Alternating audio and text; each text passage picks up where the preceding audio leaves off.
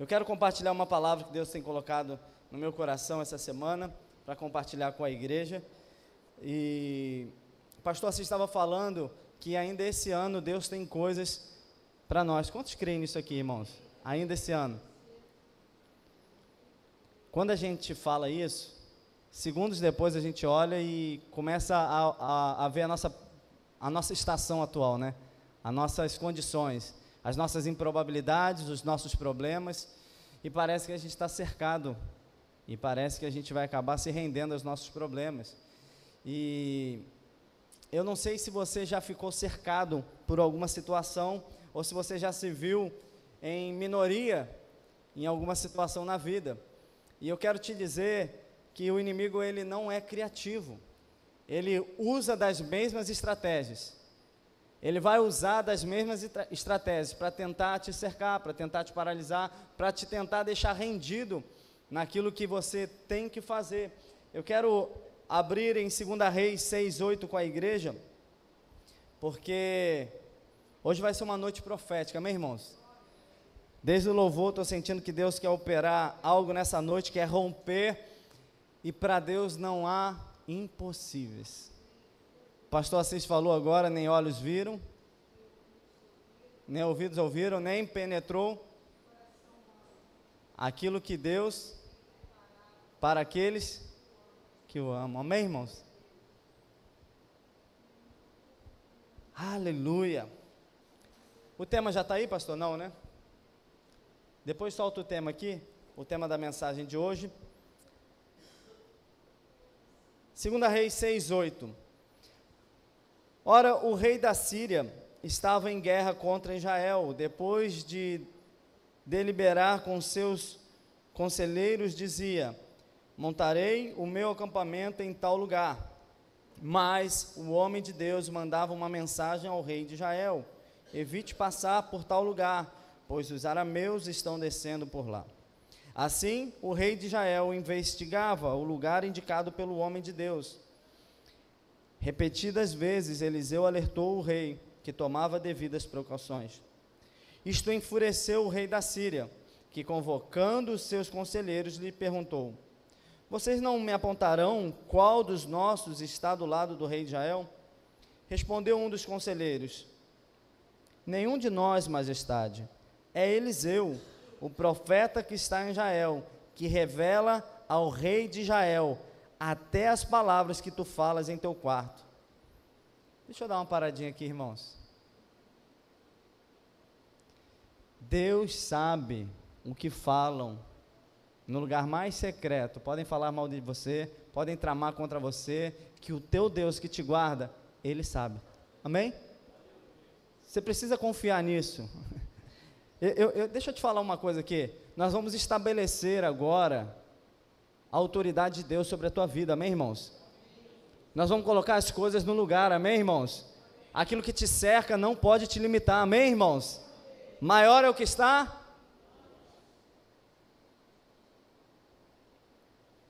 Ordenou o rei: descubra onde ele está, para que eu mande cap capturá-lo. Quando lhe informaram que o profeta estava em Datã. Para quê? Irmãos, o inimigo ele é astuto o inimigo não é criativo. Mas olha aqui, se o próprio rei tem a informação que há um profeta em Israel que sabe até o que ele fala, como é que ele está dizendo que mande capturar ele que eu vou buscar esse profeta? Olha que ignorância do inimigo, né? Ele tentando contra algo que ele sabe que não, não tem poder contra ele. E ele manda capturá-lo. Quando lhe informaram que o profeta estava em Datã, ele enviou para lá uma grande tropa com cavalos e carros de guerra. Eles chegaram de noite e cercaram a cidade. O servo do homem de Deus levantou-se bem cedo pela manhã e, quando saía, via que uma tropa com cavalos e carros de guerra havia cercado a cidade. Então ele exclamou: Ah, meu senhor, o que faremos? Deixa eu dar uma paradinha aqui, porque às vezes a gente se encontra nessa posição ah, esse servo de Eliseu, ele olhou e teve medo daquilo que os olhos dele estavam vendo. Ou seja, um exército de carros, de cavaleiros, de guerreiros, cercando toda a cidade que eles estavam, para pegá-los. Ele ficou desesperado. Estamos cercados, estão em grandes números. Eles vieram para nos buscar. Vão acabar com a gente, vão acabar com o profeta. O próprio servo, vendo tantos milagres, ele se apavorou diante de um cerco. Por quê? Porque ele olhou as circunstâncias, ele olhou o exército, ele olhou os carros, ele olhou os cavaleiros, ele olhou a condição, ele olhou a cidade cercada. Deixa eu te falar. O inimigo pode te cercar, mas se você valorizar o poder de Deus que habita em você, se você der valor ao poder do Altíssimo que está em você, o que você vê não vai superar aquilo que você crê, amém? Aquilo que você está vivendo não pode impedir daquilo que Deus te prometeu, amém? Irmãos, essa é uma noite profética. Se você agarrar o que Deus está liberando dos céus para a tua vida aqui, você não vai viver para o ano que vem, você vai viver ainda esse ano, o que Deus te prometeu para esse ano, amém? Aleluia!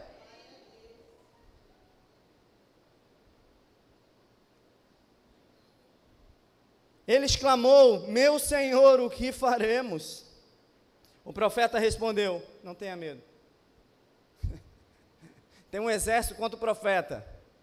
Cercaram a cidade, carros, cavaleiros, sabiam onde ele estava. O profeta: Não tenha medo. Tem algum homem de Deus aqui, tem algum profeta do Senhor que vai abrir a boca no meio de uma perseguição, no meio de um cerco e dizer: Não temas. Amém. Não tenha medo, aqueles que estão conosco são muito mais numerosos do que eles. O servo deve ter falado assim, ó, com as pernas tremendo: Ele está maluco mesmo. Eu estou vendo um exército todo, eu estou vendo a cidade toda cercada. Deve estar tá todo mundo olhando assim, já era, perdeu. E o profeta Eliseu diz: aqueles que estão conosco são muito, são bem mais. Olha aí, ó. Está repreendido. Aqueles que estão conosco são muito mais numerosos do que eles. E Eliseu orou: Senhor, abre os olhos dele, para que veja.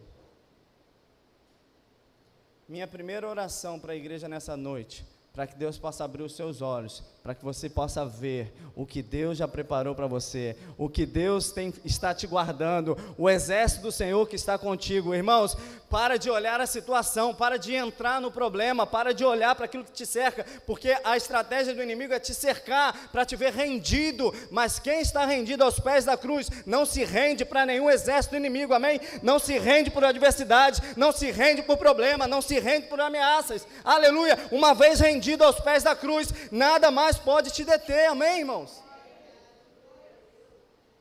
Não tenha medo, o profeta está falando. O cara está prestes a ser morto por um exército e está dizendo: não tenha medo. Eu coloquei o tema um lugar seguro. Às vezes a gente se engana achando que o lugar seguro é onde a gente não vai ter batalha. Às vezes a gente se engana, acha que um lugar seguro é, não, deixa tudo calmo. Irmão, deixa eu te falar, nós temos feito semanas e semanas de reuniões de pastores aqui. E vamos ter mais com a liderança, vamos ter mais com, com o nosso pastor presidente, vamos ter muitas mais reuniões. Vou te falar, o bicho vai pegar, irmão, porque a gente está levantando muita coisa, amém, irmãos? Nós não queremos zona de conforto, não, amém? O nosso lugar mais seguro é no meio da batalha, o nosso lugar mais seguro é dentro do propósito, amém, irmão? Cuidado de você, ah, agora está tudo bem. Não, não, está tudo tranquilo. Ah, não, não vou resolver isso com meu marido, não, porque agora não vou resolver isso. Agora. Irmãos, há um lugar seguro para você. E Deus vai mostrar para a gente nessa noite aqui, amém? Não tenha medo, aqueles que estão conosco são muito mais numerosos que eles. E Eliseu orou: Senhor, abre os olhos dele, para que veja. Então, o Senhor abriu os olhos do rapaz, que olhou e viu as colinas cheias de, de cavalos e carros de fogo ao redor de Eliseu. Meu irmão, eu profetizo que os seus olhos vão começar a enxergar e vão ver pela fé aquilo que humanamente você não estava conseguindo ver. Eu profetizo que você vai começar a olhar aquilo que os céus estão apontando, e, e por você estar cercado, por você estar olhando mais para o adversário, você está olhando mais para as perdas, você não está conseguindo enxergar. Eu profetizo que seus olhos espirituais se abram a partir de hoje, em nome de Jesus.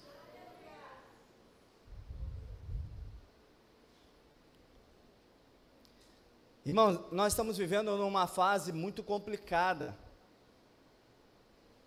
aonde onde estão querendo tomar de qualquer jeito a atenção dos nossos filhos, a atenção no, dos nossos olhares, onde, onde estão brigando para conquistar a nossa audiência. As telas estão valendo muito, a, a, os likes estão valendo muito. Nós estamos, eu postei hoje ontem, sobre uma geração endomita, endomita, que é a busca, é, é, é a busca louca pelo prazer. E essa busca louca pelo prazer torna-se um encontro da infelicidade. Nós tivemos um evento aí, nós não, um evento mais falado aí, a farofa de não sei quem, que o tema era poder fazer tudo. É a busca da realização do prazer que nunca se realiza mas a cada busca é mais encontro de infelicidade e de morte de propósito, e de morte espiritual, de morte de visão. As pessoas estão vivendo por prazer, mas eu e você vivemos por um propósito aqui nessa terra, amém? Nós somos gerados para ser luz, amém? Por isso nós temos que ficar ligado. Há uma guerra espiritual aí fora. Nossos olhos precisam estar abertos para ver quem é o nosso general, quem está conosco, que o maior de todos é Ele, amém, irmãos? Aleluia! Quando os arameus desceram na direção de Eliseu, ele orou ao Senhor: fere este homem de cegueira. Então, ele os feriu de cegueira, conforme Eliseu havia pedido. Eliseu lhe disse: este não é o caminho, nem essa é a cidade que procuram. Sigam-me e levarei ao homem que vocês estão procurando. Eliseu, aquele que estava sendo perseguido. O exército todo estava ferido por cegueira. Ele foi acompanhando e levando todos eles, levou para levou Samaria. Aqui.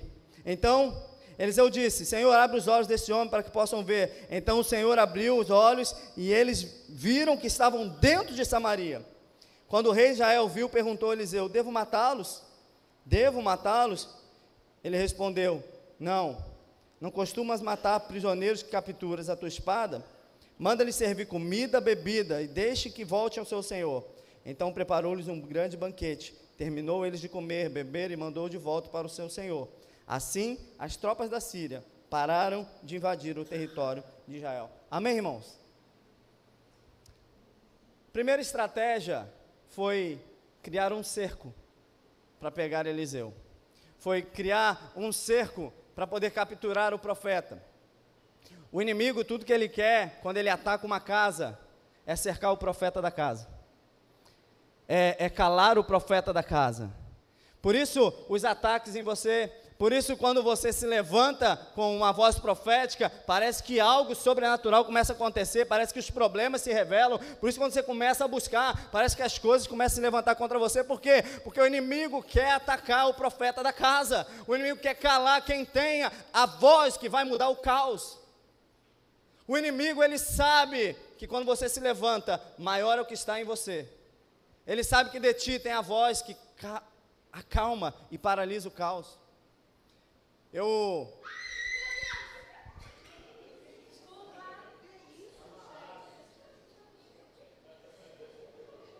Alguém cala a voz dessa jovem aqui?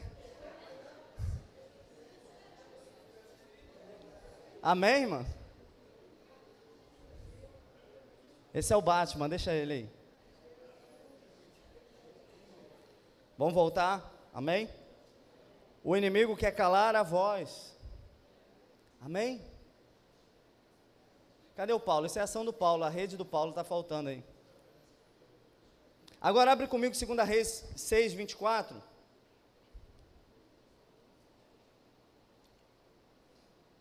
A irmã estava dispersa no culto, porque o Batman já tinha passado, ele já tinha se apresentado. Se assustou.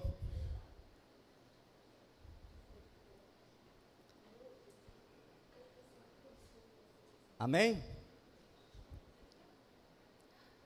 Abriu aí, 2 Reis 6, 24. Algum tempo depois, Ben Haddad, rei da Síria, mobilizou todo o seu exército. O que, que ele fez de novo, gente? O que, que fez? Cercou Samaria. O inimigo é criativo, irmão? Deixa eu te falar. Muitas vezes ele vai tentar te cercar. Muitas vezes ele vai tentar minar até com os teus pensamentos. Muitas vezes ele vai tentar te isolar. Muitas vezes ele vai tentar te cercar num ambiente de pecado. Muitas vezes ele vai tentar te cercar porque ele acha que se você não tiver contato externo, se você não tiver ajuda externa, se você estiver isolado, você vai se render a ele. E ele novamente aqui vai usar da mesma estratégia. É um capítulo depois, ele vai usar da mesma estratégia de cercar. Deixa eu te falar algo. O que te cerca não pode impedir do que Deus colocou em você vir à tona. O que te cerca não pode te limitar de viver o propósito que Deus tem sobre você. O que te cerca não é maior do que aquilo que habita em você. Por isso, você tem que sair dessa cegueira, às vezes, espiritual, de que está olhando só para os que te cercam, está olhando só para os desafios, está olhando só para os problemas, esquece daquilo que habita em você e não consegue ter o olhar espiritual e ver que maior é aquele que está em nós. E cercou Samaria. O cerco durou tanto e causou tamanha fome que uma cabeça de jumenta chegou a valer 80 peças de prata e uma caneca de esterco de pombo, cinco peças de prata. Um dia, quando o rei inspecionava os muros da cidade, uma mulher gritou para ele: Socorro, majestade. O rei respondeu: Se o senhor não socorrê-la, como poderei eu ajudá-lo? Acaso há trigo na eira ou vinho no lagar? Contudo, ele perguntou: Qual é o seu problema? E olha, olha o tamanho do problema que essa cidade está vivendo por causa de um cerco. Olha a gravidade dessa crise, porque estavam paralisados, estavam cercados. Olha o que está acontecendo, olha o grau de problema que está acontecendo nesse lugar. Qual é o seu problema? perguntou o rei. Ela respondeu: Esta mulher me disse: Vamos comer o seu filho hoje e amanhã comeremos o meu. Então cozinhamos o meu filho e o comemos. No dia seguinte, eu disse a ela que era a vez de comermos o filho dela, mas ela o havia escondido. Quando o rei ouviu as palavras da mulher, rasgou as suas próprias vestes, como estava sobre os muros, e o povo viu que ele estava usando um pano de saco por baixo. Junto ao corpo, ele disse: Deus me castigue com todo rigor, se a cabeça de Eliseu, filho de Safete, continuar hoje sobre os seus ombros. Vamos dar uma paradinha aqui. Olha mais uma vez, o inimigo querendo exterminar quem tem a voz para acabar com o caos. Olha mais uma vez o inimigo tentando tocar em quem tem a voz profética para mudar a história. Olha mais uma vez o inimigo tentando é, exterminar quem tem a voz que vai mudar a situação da casa. Deixa eu te falar uma coisa. Por que, que o rei não se revolta com o exército inimigo? Por que, que o rei não se levanta e diz: agora nós vamos reunir as tropas e vamos invadir esse cerco deles, nós vamos ir lá na campanha? Não! Ele já estava desviado há muito tempo e ele se irou contra o profeta. Porque deixa eu te falar isso, irmãos. O diabo sabe, o diabo sabe que Deus respalda quando o profeta levanta e fala. O profeta ele não fala do futuro, o profeta ele promove o futuro, irmãos. Alguém está entendendo isso aqui? A boca do profeta fala e Deus respalda para acontecer, amém, irmãos? Você vê aqui Eliseu, Senhor, manda cegueira, fogo cego. Aí sabe o que acontece? O rei disse: Que Deus me castigue com todo rigor se a cabeça de Eliseu continuar hoje sobre hoje eu acabo com Eliseu. Hoje eu arranco a cabeça dele. Versículo 32. Ora, Eliseu estava sentado em sua casa, reunido com as autoridades de Israel. O rei havia mandado um mensageiro à sua frente, mas antes que ele chegasse, Eliseu disse às autoridades: Aquele assassino mandou alguém para cortar minha cabeça? Quando o mensageiro chegar, feche a porta, mantenha trancado. Vocês não estão ouvindo os passos do seu senhor que está atrás dele? Enquanto ainda ele falava, o mensageiro chegou. Na mesma hora, o rei disse: Esta desgraça vem do Senhor, por que devo ainda ter esperança no Senhor? Olha o rei, olha esse líder. Muito foi falado sobre liderança depois desse jogo do Brasil, né? Foi falado sobre a liderança do Tite, a liderança do Filipão. Olha esse líder de Israel. Olha o que ele está questionando. Por que devo ainda ter esperança no Senhor? Irmão, deixa eu te falar. Se o teu líder não tem esperança, toda a liderança, todos os liderados estão fragilizados, não tem para onde ir. Amém? Se um líder não tem esperança de futuro, não aponta futuro, não tem esperança no, no amanhã, acabou. Os liderados são fracassos. E isso está acontecendo com Israel. Tem um líder, um rei, que não tem esperança no Senhor. Por isso está vivendo todo o caos. Até que o profeta se levanta. Versículo 7. Eliseu respondeu a palavra do Senhor, dizendo: Assim diz o Senhor: amanhã, por volta desta hora, na porta de Samaria, tanto uma medida de farinha como duas medidas de cevada serão vendidas por um preço de uma peça de prata. Isso aqui é, é a palavra para essa noite, irmãos. Porque o pastor Assis estava falando sobre esse ano. E talvez o teu ano não foi bom ainda. Talvez os seus dias não tenham sido bem. Talvez você olhando pelo mundo natural e pela, pelos processos naturais, vai levar um bom tempo para se reorganizar. Você vai levar um bom tempo para se levantar, para mudar as coisas como estão. Mas o que o profeta está falando que é amanhã. Em uma crise como nunca antes no povo de Israel, aonde as mães estavam comendo seus filhos. Como uma história dessa pode se reverter para outra. Aqui a gente está falando de economia, aqui a gente está falando de, de, mudar um aspecto de, cultural, aqui a gente está é, é, falando sobre finanças de um, de um país, tantas coisas que levam tempo. Como que amanhã pode mudar? É essa chave que a gente precisa virar, que para o nosso Deus não há nada impossível. Amém. Eu quero profetizar sobre a tua vida nessa noite. Não olha para o homem, não olha para o pastor. Eu quero que você creia que Deus pode fazer da tua história uma grande mudança até amanhã. Deus pode mudar aquilo que seria impossível no teu quadro, na tua história, na tua vida, até amanhã. Pastor, mas vai mudar amanhã? O sentido da palavra não é que vai mudar amanhã, é que o teu Deus tem poder para fazer tudo na sua vida, seja amanhã, seja depois de amanhã, seja esse mês. Mas eu creio e profetizo que ainda esse ano você vai viver coisas sobrenaturais. E por que eu quero falar contigo sobre, sobre crer? Porque Deus vai transformar em bênção. Fala para alguém do teu lado assim: Deus vai transformar em bênção. Deus vai transformar em bênção.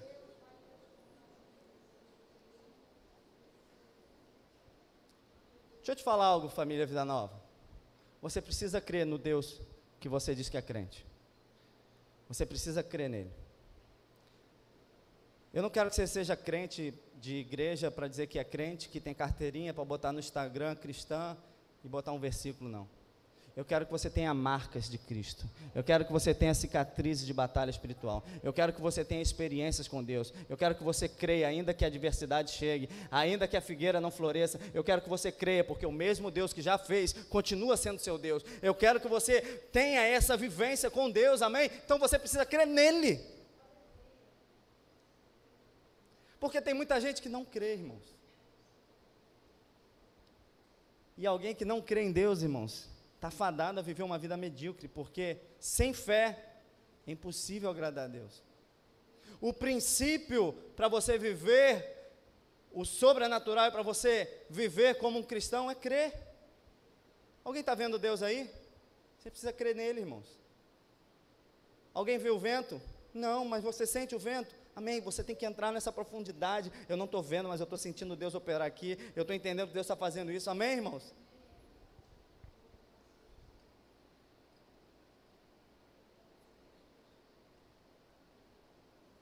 Aleluia. Amanhã, tudo vai mudar. Amanhã. A gente tem uma dificuldade de crer no que é fácil de falar, no que é fácil de fazer. É, pastor, é, então eu só tenho que sair da igreja hoje crendo em Deus? É.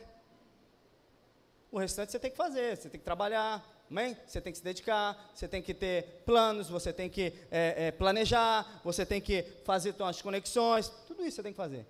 Mas o milagre você precisa crer. Crer.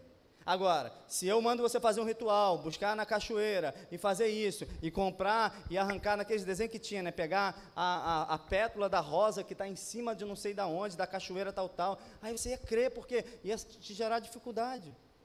Mas a maior dificuldade para muito cristão é crer. Porque como eu vou crer se tudo está dizendo que não? Como eu vou crer se a situação. Tem gente comendo filho aqui, como é que eu vou crer nisso? Que vai melhorar amanhã?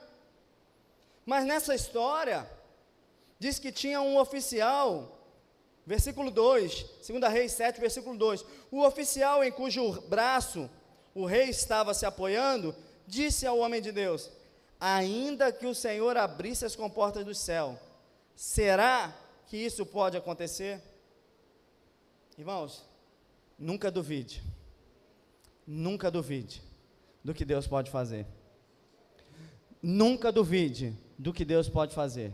Irmão, se alguém liberar uma, uma, uma palavra profética, se, se você está num culto desse e Deus liberar uma profética no teu coração, nunca fale, será. Nunca duvide, Nunca, irmãos, a palavra profética, ela é algo que você tem que mergulhar, irmãos. E você crer e caminhar na direção dela. Esse oficial, ele está olhando todas as circunstâncias. E está dizendo, mas nem se as comportas do céu se abrissem. É impossível. Será? Ainda que o Senhor abrisse as comportas dos céus, será que isso poderia acontecer? Irmão, deixa eu te falar, não caminhe com ninguém do será. Não anda com gente que duvida. Não anda com gente que questiona. Não anda com gente que duvida e questiona de tudo. Porque essas pessoas estão sempre no será. Essas pessoas estão sempre no talvez. Essas pessoas estão sempre buscando razões para que algo realmente aconteça. Ei, a fé não tem razão. A fé, na verdade, ela precisa de quê? De algo fora da razão para acontecer. Ela precisa de algo improvável para acontecer, porque senão não é fé. É tua conexão, é teu network, é, é teu dinheiro, é teu trabalho, amém? É teu esforço. Mas quando é algo que é sobrenatural, você precisa sair da razão para mergulhar na fé. Então Deus me trouxe aqui nessa noite para você que tem algo que só o sobrenatural, Deus manda te dizer: creia somente nele, que pode acontecer hoje, amanhã, ele pode fazer. Eu preciso gerar essa expectativa e viver crendo na esperança que o meu Deus tem poder para fazer todas as coisas. Que não há limitação, não há cerca, não há muro, não há condição que a promessa não quebre. Ei, as promessas do Senhor quebram as tuas circunstâncias. As promessas do Senhor podem quebrar as tuas circunstâncias. As circunstâncias não podem impedir das promessas do Senhor se cumprirem na tua vida. O que é que pode? Você duvidar. Será? Ah, estou achando não. Mas é mesmo? Ah, não sei. Ele duvidou. Mas Eliseu advertiu: Você o verá com os próprios olhos, mas não comerá coisa alguma. Isso aqui é horrível, irmãos. O profeta está dizendo: você vai ver com seus olhos, mas você não vai desfrutar. Os serás que andam perto de você, eles vão ver as bênçãos do Senhor na sua vida, mas não vão, não vão desfrutar daquilo que Deus colocou em você. Amém, irmão? Recebe isso aqui? Tem gente que está do teu lado duvidando de você. Tem gente que está do teu lado só criticando. Aí, ó, tá vendo? Vai se afundar, olha isso. Mas eles não sabem a promessa do Senhor e nem confiam nas promessas do Senhor. Mas se você não duvidar, você vai viver as promessas. E eles não vão desfrutar daquilo que Deus colocou em você. Será? Ah, mas pastor, será? Irmãos, com Deus não tem será. Aliás, o teu caso você não pode nem duvidar, irmãos. Porque a tua vida já é um milagre. Amém? Você não tem nem que olhar para trás.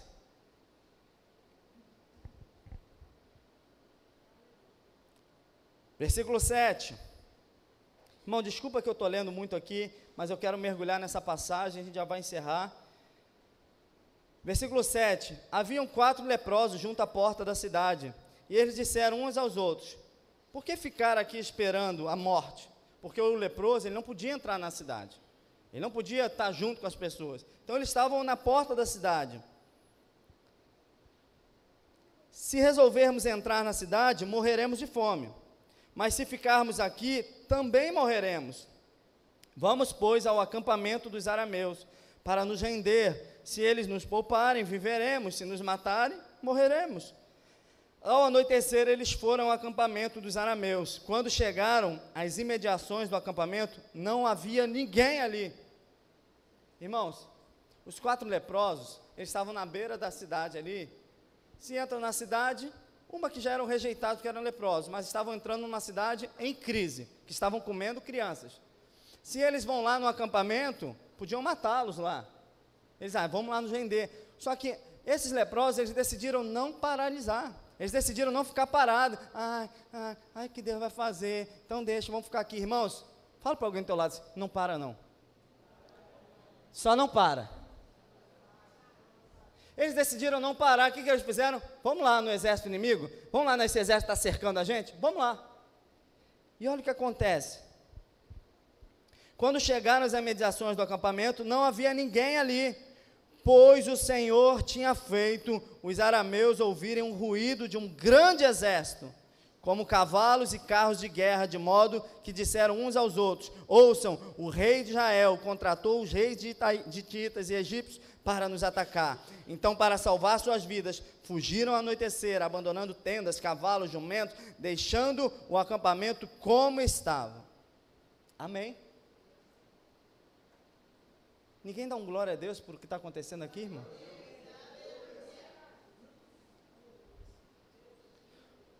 O que me que me causa não espanto, mas que o exército inimigo cercou da mesma forma que cercou para pegar Eliseu, amém? Fizeram um grande cerco, dessa vez o cerco durou mais.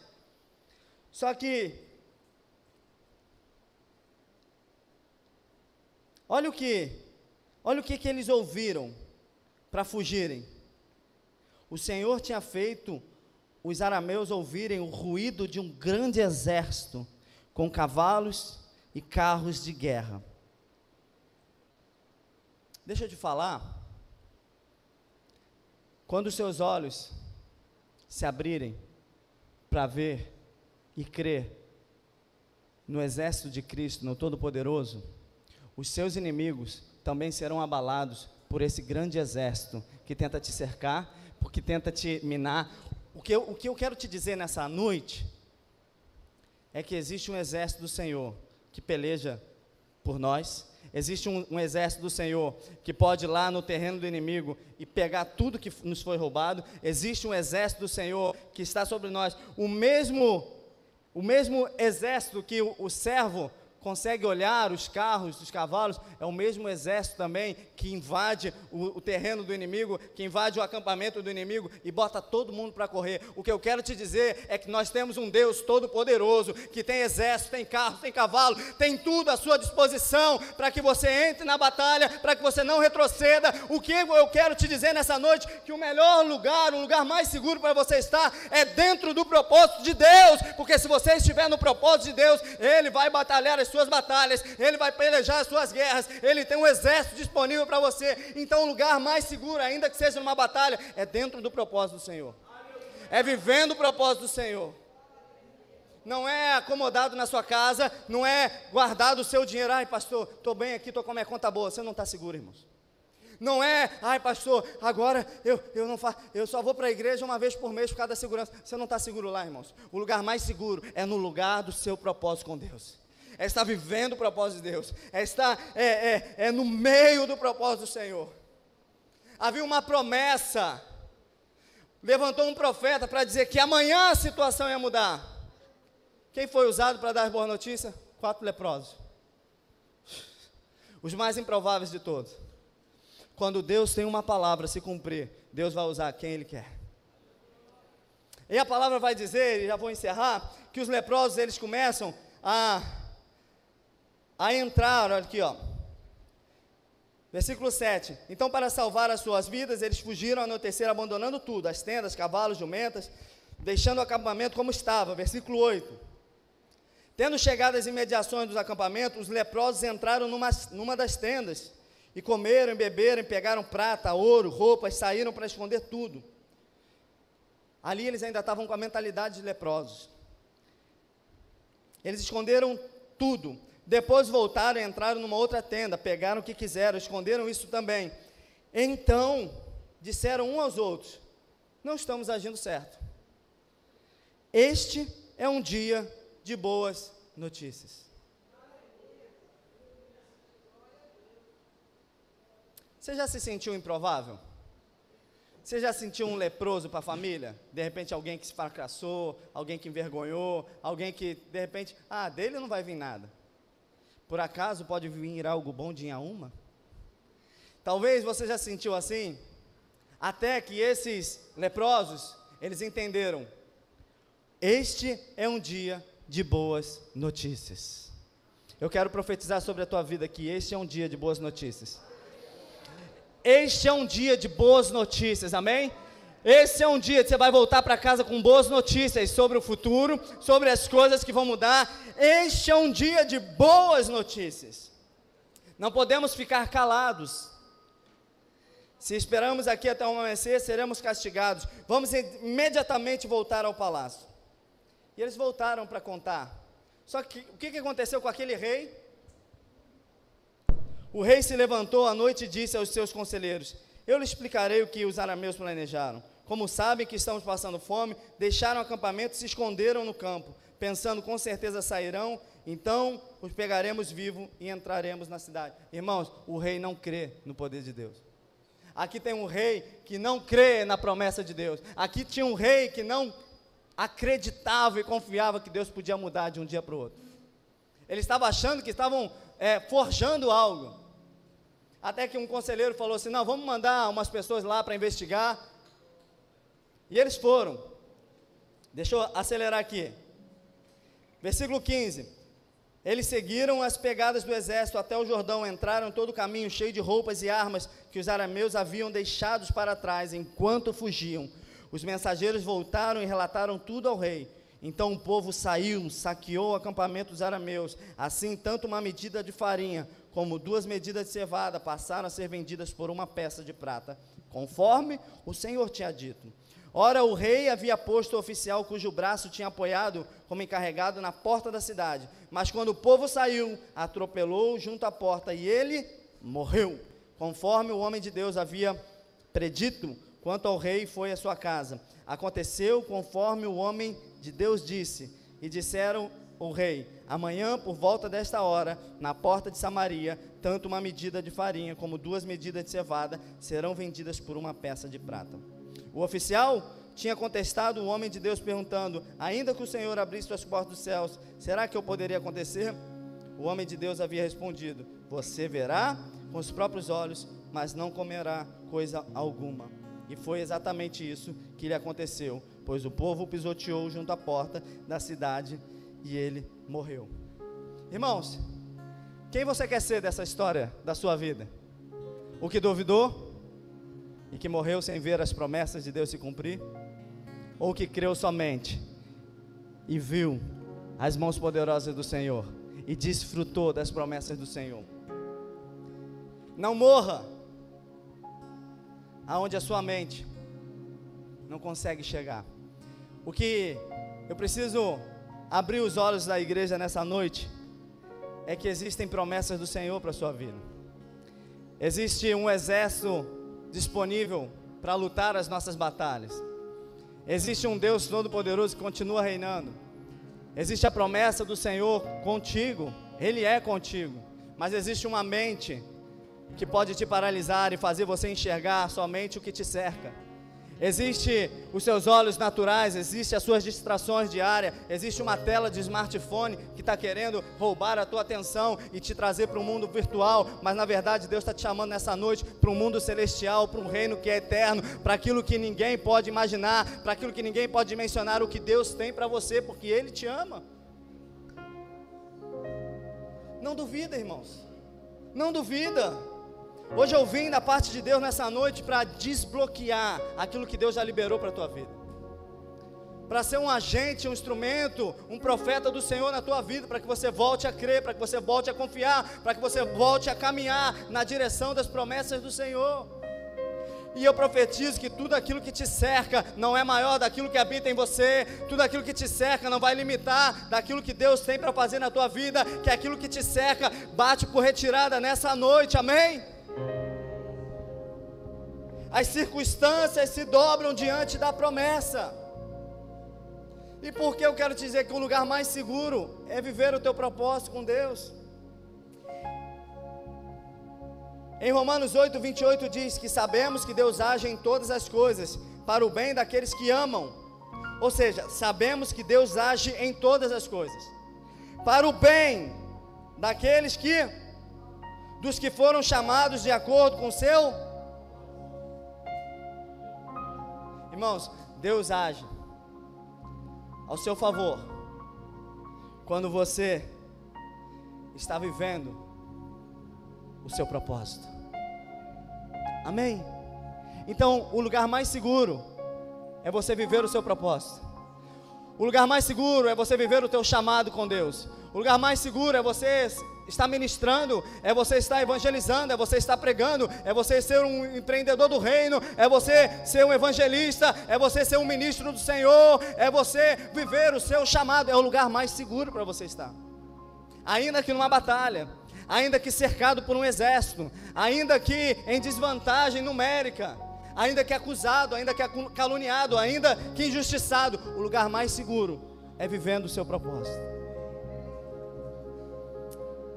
Nós estamos em constantes reuniões e alinhando muitas coisas, porque nós vamos te ajudar, te impulsionar a viver o teu propósito daqui para frente, amém, irmãos? A viver o teu chamado. Eu quero te dizer que todo membro, todo mundo que entra aqui, pode ser um ministro do Evangelho, precisa ser um ministro do Evangelho, amém? Precisa praticar o ID, precisa evangelizar, precisa converter, precisa ajudar, precisa ser bênção, amém, irmãos? Tudo que te cerca e que tenta te cercar, cai por terra nessa noite sobre a tua vida. Abre os teus olhos para ver o sobrenatural de Deus sobre a tua vida. Abre os teus olhos para enxergar o poder de Deus que habita em você. Maior é o que está em nós daquilo que habita em mundo. Amém? Quando eu estou vivendo o propósito, Deus, Deus te protegerá para proteger o propósito dele. Amém? Deus protegeu Moisés. Deus protegeu Jesus, foi guardando, amém? Vai para lá, vem para cá. Por quê? Porque havia um propósito. Mas porque a mãe de Moisés decidiu entrar no propósito, porque José e Maria decidiram entrar no propósito, foram guardados por Deus do propósito. Alguém está entendendo isso aqui? Então não acha que é o melhor lugar, e é um dos grandes erros do cristão, ou de quem começa como cristão. Entrou na igreja, Senhor, faz campanha de oração, faz campanha disso, faz campanha. Ganha um emprego, o que é que faz? Eu estou descansando porque é domingo. Ganha dinheiro, o que é que faz? É, eu vou para a praia, pô. Hoje é domingo, dia de praia, solzão. O que é que acontece? Começa a achar que o lugar mais seguro é a confiança do dinheiro. E aí que muito crente precisa voltar para entender que o lugar mais seguro é voltar à direção do seu propósito. Eu quero ser boca de Deus para a tua vida. Volte ao lugar mais seguro da tua vida. Volte a caminhar no seu chamado. Volte a exercer o teu chamado. Volte a buscar a direção divina sobre a tua vida e viver e mergulhar o teu propósito. Irmão, deixa eu te falar. Um homem que está vivendo o propósito. Pega isso aqui, irmãos. Volta aqui na história de Eliseu. Sai lá do, sai lá do quarto dele e olha a cidade toda cercada. Um exército inteiro para te pegar. Ele olha para o servo dele cheio de medo, com as pernas tremendo. Não temas. Deus quer fazer isso na tua vida, irmãos. Ainda que se levante contra ti um exército, ainda que tentem buscar a tua vida, ainda que tentem te afrontar, eu não temo porque eu sei a quem eu estou servindo. Eu não temo porque eu sei que eu estou dentro de um propósito divino. E ei, aquele que me enviou é aquele que me guarda, aquele que me direcionou é aquele que me guarda, me sustenta. Amém?